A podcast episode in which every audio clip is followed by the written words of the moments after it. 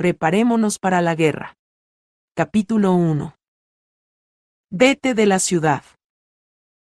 El oscuro pasillo estaba en silencio excepto por el suave siseo de la suela de hule de las dos figuras, vestidas de blanco al caminar con preocupación hacia el cuarto de guardia.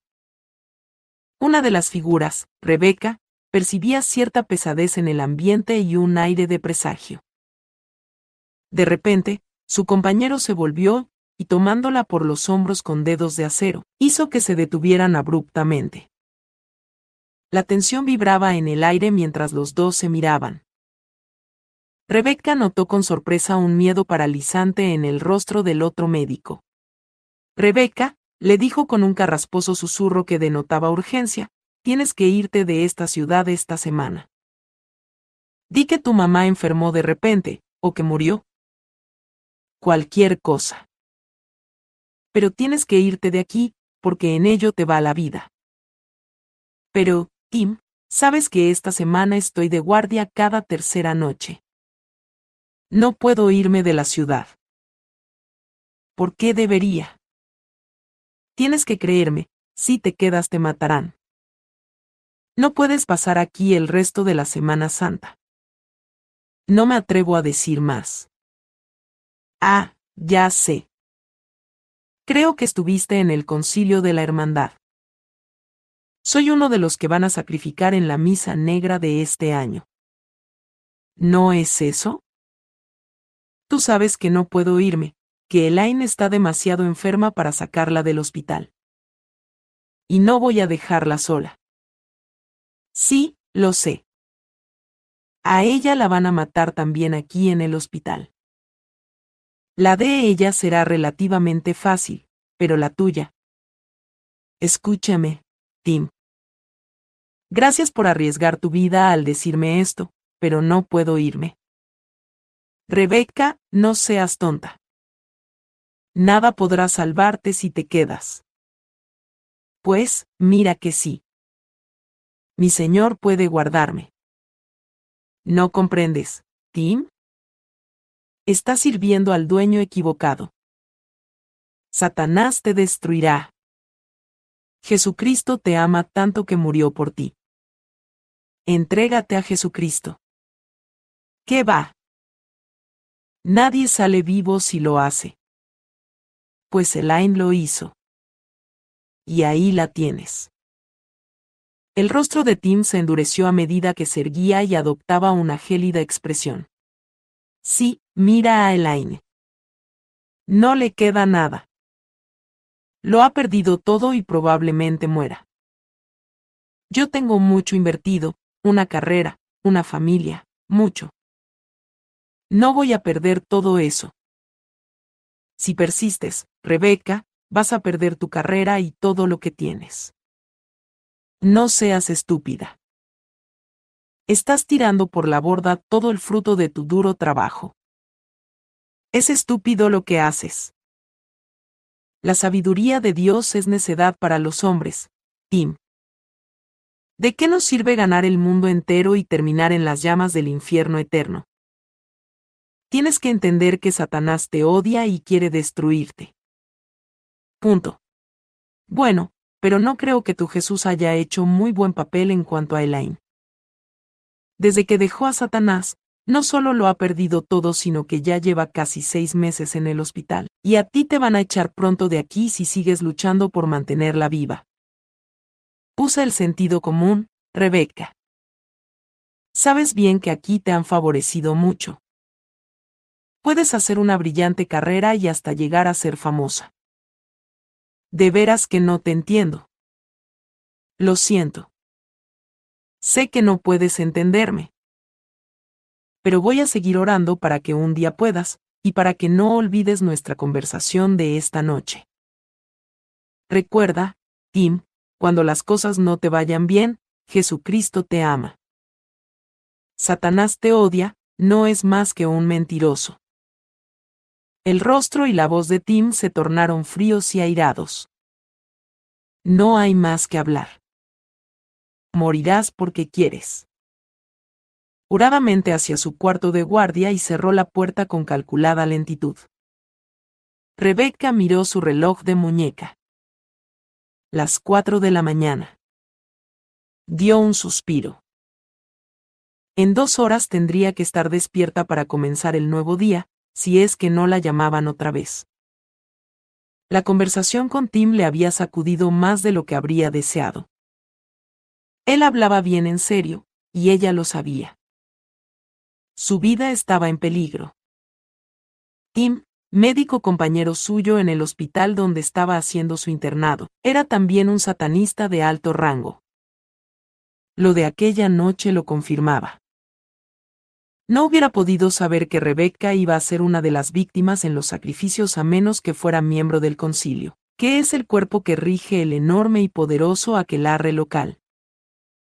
Ella sabía por experiencia que su vida no valía un comino. Y sus comentarios en cuanto a Elaine habían tocado incómodamente de cerca sus propios pensamientos de preocupación de los últimos días.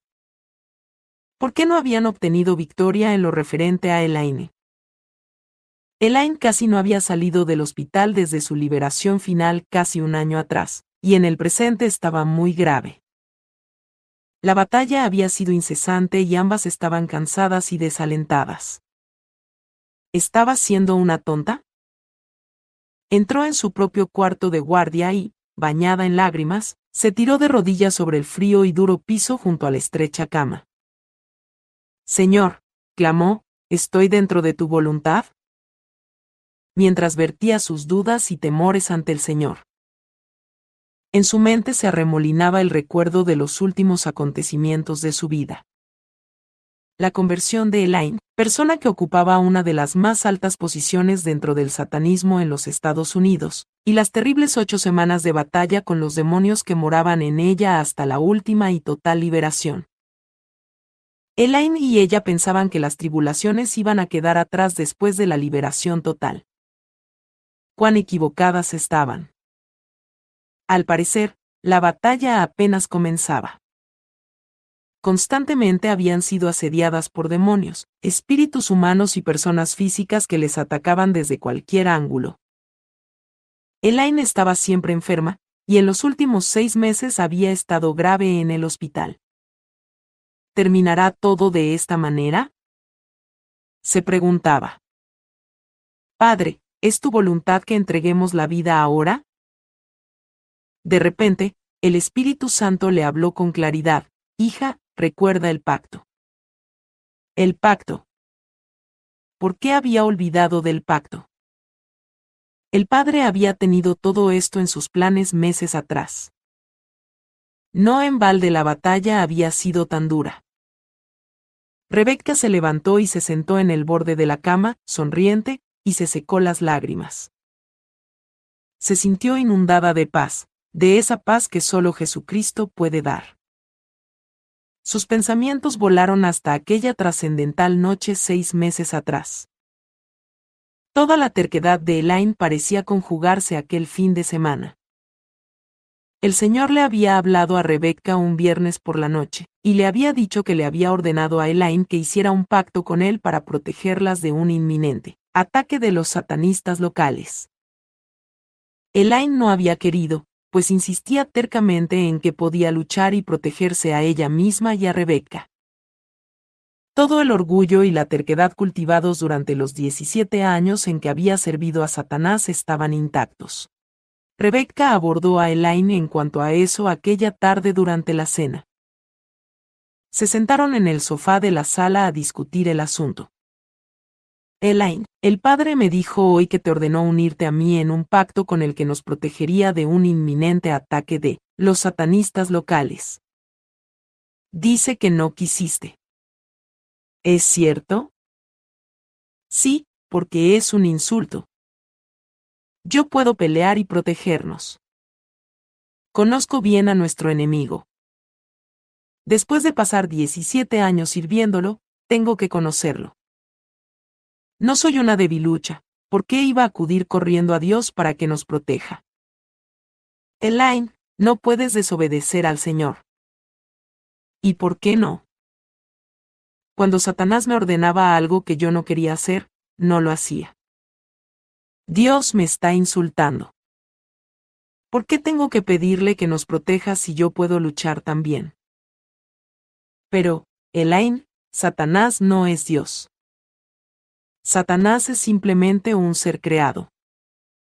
Dios es Dios. Uno no puede desobedecer a Dios. La discusión continuó. Rebecca se sentía cada vez más molesta y Elaine se ponía cada vez más terca. De pronto, la habitación se llenó de una luz brillante, y una figura vestida de blanco resplandeciente apareció en la sala con una espada desenvainada en la mano. Era alto, muy alto. Su cabeza casi tocaba el techo de la habitación. Irradiaba poder, y su expresión era fiera. Su piel estaba bronceada, y la espada que esgrimía brillaba con una luz blanca y pura. Rebeca iba a hablar pero él la interrumpió, Cálmate, mujer.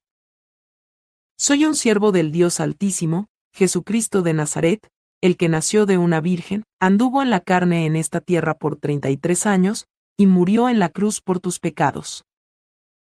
Este Jesús que ahora se sienta a la diestra del Padre es mi Señor. Dios Padre me ha enviado a matar a esta mujer rebelde y desobediente. Ha enojado a Dios. Rebecca se sentó boquiabierta mientras Elaine se levantaba de un salto. Su cuerpo de unos 60 metros se hacía más y más pequeño ante el enorme ángel, pero eso no detuvo a Elaine. Sacudiendo los puños le dijo, a ver, gigantón. Atrévete. Horrorizada, Rebecca saltó del sofá hacia Elaine. La tomó por el cuello y la empujó hacia el sofá. Elaine, Basta. Siéntate aquí y ten la boca cerrada aunque sea por un momento. Y apartándose de Elaine y el ángel, Rebecca se postró con el rostro en el piso mientras Elaine la observaba boquiabierta. Padre, clamó Rebecca, tú eres un Dios de justicia y misericordia. Te suplico en el nombre de Jesucristo tu Hijo que tu ira caiga sobre mí y no sobre Elaine. Tú eres absolutamente justo, tienes motivos suficientes para mandar juicio sobre tu sierva Elaine.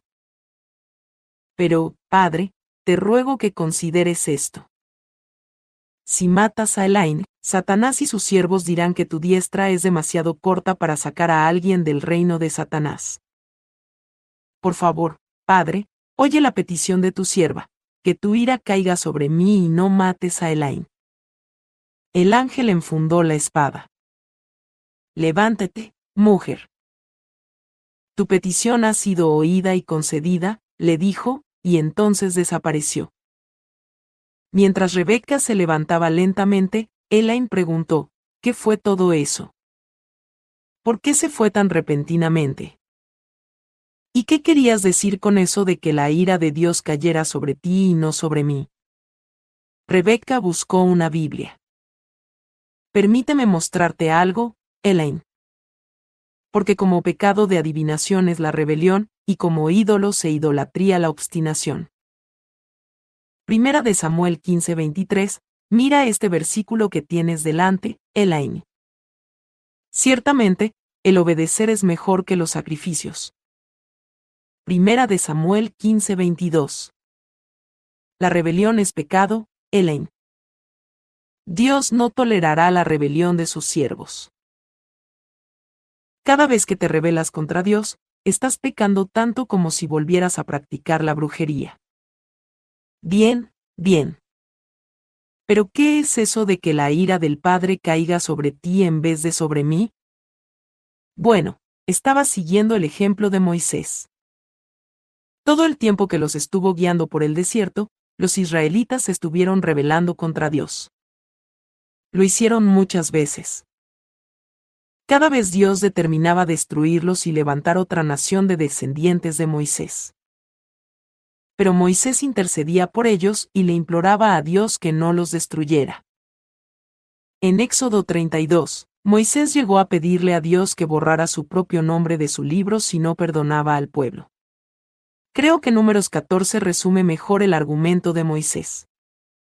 Y Jehová dijo a Moisés, ¿Hasta cuándo me ha de irritar este pueblo? ¿Hasta cuándo no me creerán, con todas las señales que he hecho en medio de ellos. Yo los heriré de mortandad y los destruiré, y a ti te pondré sobre gente más grande y más fuerte que ellos. Pero Moisés respondió a Jehová. Lo oirán luego los egipcios. Porque de en medio de ellos sacaste a este pueblo con tu poder. Y lo dirán a los habitantes de esta tierra. Los cuales han oído que tú, oh Jehová, estabas en medio de este pueblo que cara a cara aparecías tú. Oh Jehová. Y que tu nube estaba sobre ellos. Y que de día ibas delante de ellos en columna de nube.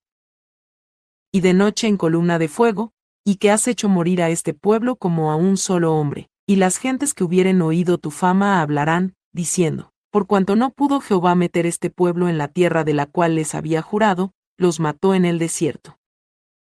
Números 14, 11 al 16. No te imaginas lo importante que es tu obediencia, Elaine. Tienes que ser fiel al Señor para que muchos otros puedan seguir tu ejemplo y salvarse del reino de Satanás. Tu terquedad hay que quebrantarla. De otra manera no puedes servir al Señor. Aquel ángel te hubiera matado, hablaba en serio. El Señor tiene derecho a matarte. Sé que estás acostumbrada a luchar con los demonios, pero los ángeles del Señor no son como los demonios. Uno no puede luchar contra un ángel, porque los ángeles pelean con el poder del Señor y solo obedecen su voluntad. Bueno, ¿y qué va a pasar ahora? No sé. Estás vivas. El ángel me dijo que mi petición había sido concedida. Tenemos que esperar en el Señor y ver. Claro, ¿cómo no? Eso de esperar en el Señor es lo que me mortifica, contestó Elaine, dirigiéndose a su cuarto. Elaine estaba acostumbrada a servir a un amo que ella podía ver y con el cual podía comunicarse directamente. Estaba acostumbrada a ver a los demonios y hablar con ellos. Además, estaba acostumbrada a hacer siempre su voluntad. Andar por fe, aceptar los mandatos de un Dios al que no podía ver, era muy diferente. Ella, como muchos otros, había servido a Satanás por el poder que había recibido de él para hacer lo que le viniera en gana. Servir a Dios y hacer solo su voluntad era algo totalmente diferente y muy difícil de aceptar. La siguiente mañana quedaría grabada para siempre en la memoria de Rebeca. Como tenía el día libre, estaba en la cocina recogiendo los platos del desayuno. De pronto sintió que contraía la más increíble enfermedad que había padecido. Señor, preguntó, ¿es esto satánico? No, es mi respuesta a tu petición, fue la pronta respuesta del Espíritu Santo. A los pocos minutos estaba tan enferma que no podía mantenerse en pie. Tema una fiebre abrasadora y estaba en agonía. Cada hueso, coyuntura y músculo del cuerpo se sacudían en agudo dolor. Respirar era una agonía. Lo único que podía hacer era contorsionarse en la cama hasta formar un tenso ovillo de dolor. Elaine fue pronto al cuarto a buscarla. Al instante, el Señor le hizo percatarse plenamente de lo que le pasaba a Rebeca. Unas cuatro horas después, Rebeca salió lo suficiente de su agonía para ver a Elaine, que arrodillada junto a la cama lloraba en silencio. Rebeca pudo alcanzar a oír su callada oración. Perdóname, Padre mío. Veo la negrura de mis pecados, y que cada vez que te desobedezco mi acción afecta a otro, y más que nada a Jesús. Dios mío, no lo merezco, pero perdóname, y libra a Rebeca de la muerte. La terquedad de Elaine se había quebrado. En respuesta a su oración, el Señor quitó su mano de Rebeca y se recuperó durante el resto del día. Al siguiente día, domingo, Elaine escribió lo siguiente en un cuaderno. Padre Celestial, en obediencia a tu mandato, tus siervas Rebeca y Elaine hacen un pacto contigo para que las protejas de los futuros ataques de los siervos de Satanás. Te imploramos esta protección, y te damos las gracias por ella, en el nombre de tu Hijo Jesucristo. Entonces escribió la fecha. Después del culto aquella mañana, ambas fueron al altar y colocaron el cuaderno ante el Señor, después de haber firmado. Lo entregaron al Señor en oración y en obediencia a su mandato. Sentada en la penumbra de su cuarto de guardia seis meses más tarde, Rebeca comprendió que era pensando en esta ocasión que el Señor les había pedido a Elaine y a ella que hicieran aquel pacto con él. Tembló al pensar en las consecuencias si Elaine no hubiera querido obedecer al Señor en aquella ocasión. Ahora Rebeca sabía lo que tenía que hacer. Hizo sus recorridos temprano aquella mañana y se las arregló para salir del hospital a tiempo para llegar a la iglesia donde Elaine había sido liberada. Llegó durante la última mitad del culto dominical de la mañana. Después del servicio, como de costumbre, el pastor Pat dijo que si alguien deseaba orar, se acercara al altar. Rebeca tenía el cuaderno de Elaine en la mano.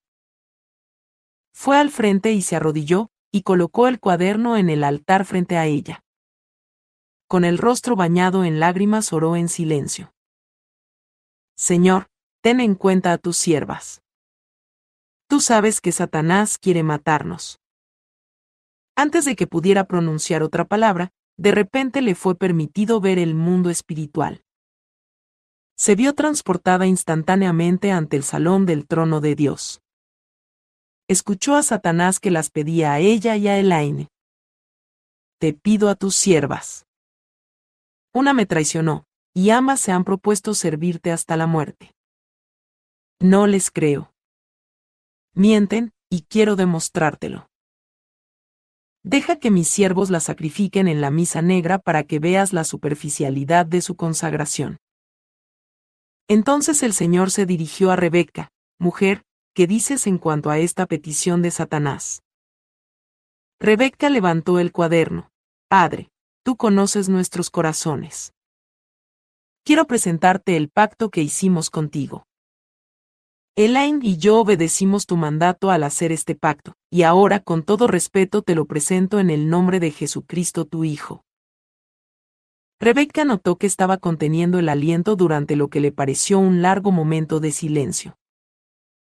Entonces escuchó al padre volverse a Satanás y decirle, Tú sabes, Satanás, que yo siempre cumplo mis pactos.